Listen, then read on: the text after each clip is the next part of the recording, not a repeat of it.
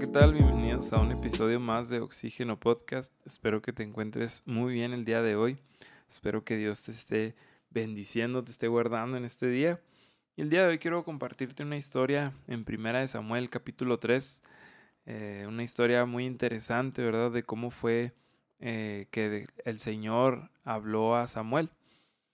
Eh, vemos en el versículo 1 del capítulo 3, dice, mientras tanto el niño Samuel servía al Señor ayudando a Elí. Ahora bien, en esos días los mensajes del Señor eran muy escasos y las visiones eran poco comunes. Pues nos pone aquí, ¿verdad?, el autor en un contexto en el que, ah, pues vemos que los mensajes de Dios no eran muy, ah, muy abundantes, ¿verdad? Y las visiones eran algo que no se daba tan seguido.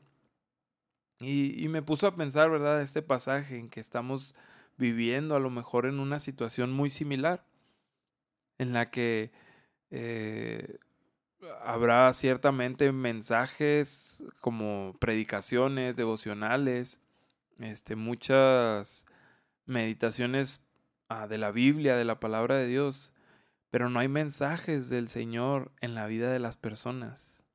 No hay algo personal en la vida de las personas hoy en día. Creemos que un mensaje por parte de Dios es solamente los domingos mediante la predicación de tu pastor en tu iglesia. Cuando en realidad debería de serlo todos los días, ¿no? Estar escuchando qué es lo que Dios quiere para tu vida por medio de su palabra. pienso yo que estamos en una, eh, en una actualidad muy similar al contexto que nos pone aquí eh, este eh, Samuel, ¿verdad? En primera Samuel. Que a veces estamos como que en ese, en ese hoyo, ¿verdad? En, ese, en esa conformidad de solamente recibir la predicación, de solamente recibir este, meditaciones y estar escuchando y escuchando, ¿verdad? Pero no recibimos como tal un mensaje por parte de nuestro Dios. Y, es importante, ¿verdad?, eh, resaltar esto, porque después, ah, en el versículo 7 del mismo capítulo 3, dice, Samuel todavía no conocía al Señor porque nunca antes había recibido un mensaje de él. Vemos que Samuel está durmiendo en el tabernáculo cerca del arca del pacto y escucha la voz o escucha una voz que le dice, Samuel, Samuel. Y él se levanta y va con Elí y le dice, ¿me hablaste? Y, y, Elí le dice, no, duérmete, ve y duérmete. Así tres veces, ¿verdad? Y, y, en medio de esas tres veces ponen este versículo el autor, donde dice, Samuel todavía no conocía al Señor, porque nunca antes había recibido mensaje por parte del Señor. ¿Cuántas veces nosotros nos, nos encontramos en esta actualidad donde no hay mensajes por parte de Dios tan comúnmente, pero que sí hay eh, mensajes como predicaciones, devocionales y todo lo que mencionábamos ahorita. A lo mejor no es que no estemos escuchando, ¿verdad? Sino que más bien no queremos conocer a Dios. Pensando a lo mejor en los celulares, ¿no? Que a veces contestamos eh, llamadas de, de números desconocidos, de números que no tenemos guardados en nuestro celular. Y los contestamos y ahí andamos contestando encuestas, ¿no? O, contratando seguros de, de, tarjetas o de qué sé yo, de tantos lados que, que nos pueden hablar, de bancos y todo eso. Pero cuando alguien conocido nos marca, alguien que sí tenemos guardado en nuestros contactos, rechazamos la llamada. A lo mejor estamos en una situación similar, ¿verdad? En la que eh, sí conocemos a Dios y leemos y eh, escuchamos de su palabra, pero no queremos contestar esa llamada, no queremos recibir ese mensaje de Dios para nuestra vida. Que podamos contestar, ¿verdad? estas llamadas que, que nuestro Dios, que nuestro Señor está haciendo día a día en cosas pequeñas y en cosas grandes. Dios tiene un llamado, tiene un mensaje para ti cada día en su palabra. Que podamos estar, ¿verdad?, en esta, en esta situación como, ah, como Samuel lo estuvo. que pudo reconocer ese llamado, ese mensaje y contestar, ¿verdad? Aquí estoy. Habla, tu, tu siervo escucha, dice, dice la palabra.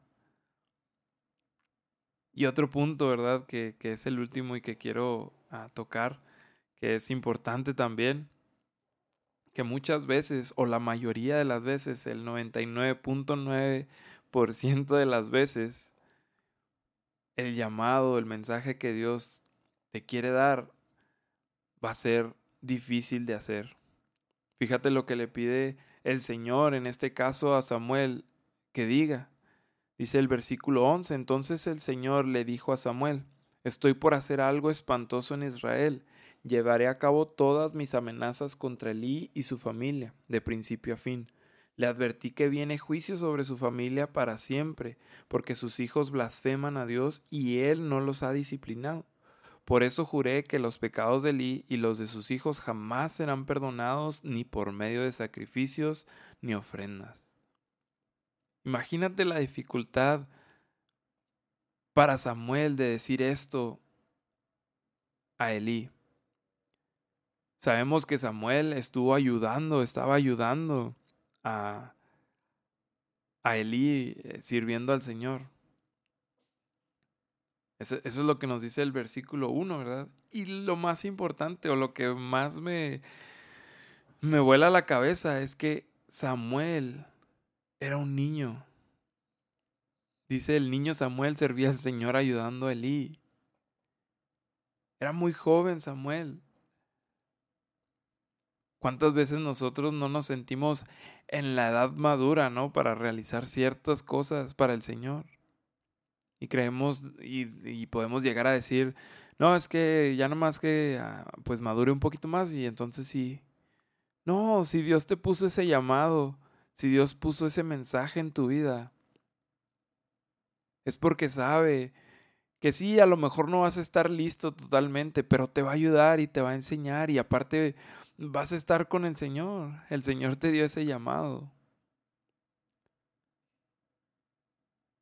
Y va a ser difícil, claro que va a ser difícil. Por eso es que, si no, entonces, ¿qué, ¿qué chiste tendría?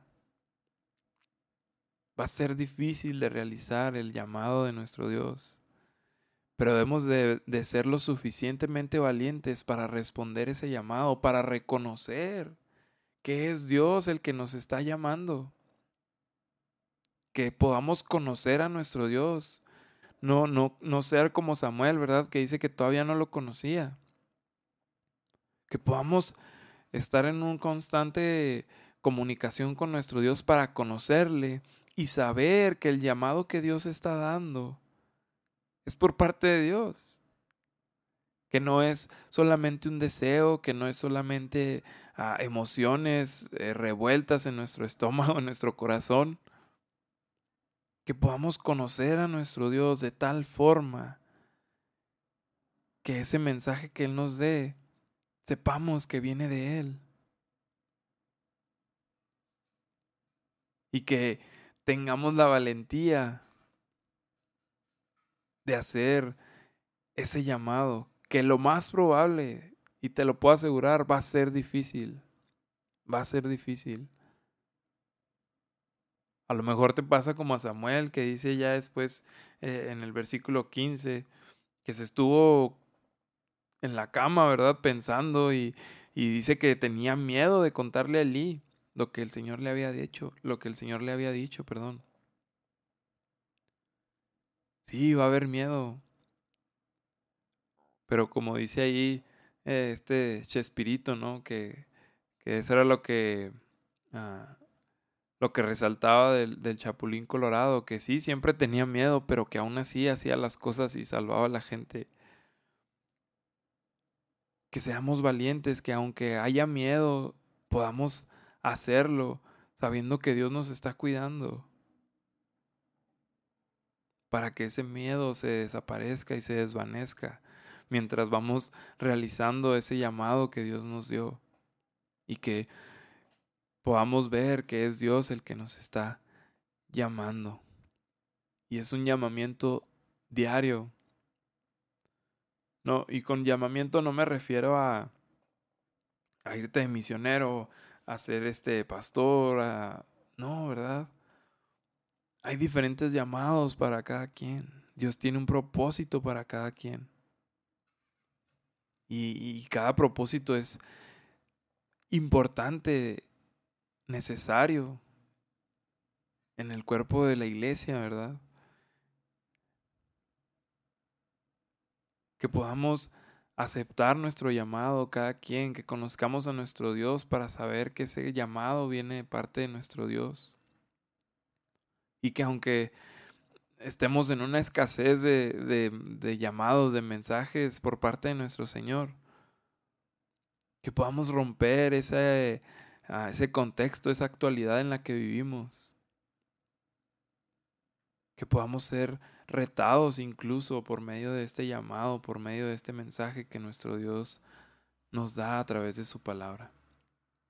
Espero que este tiempo haya sido de bendición a tu vida, que el Señor te siga bendiciendo, te siga guardando y pues que tengas un excelente día. Nos vemos.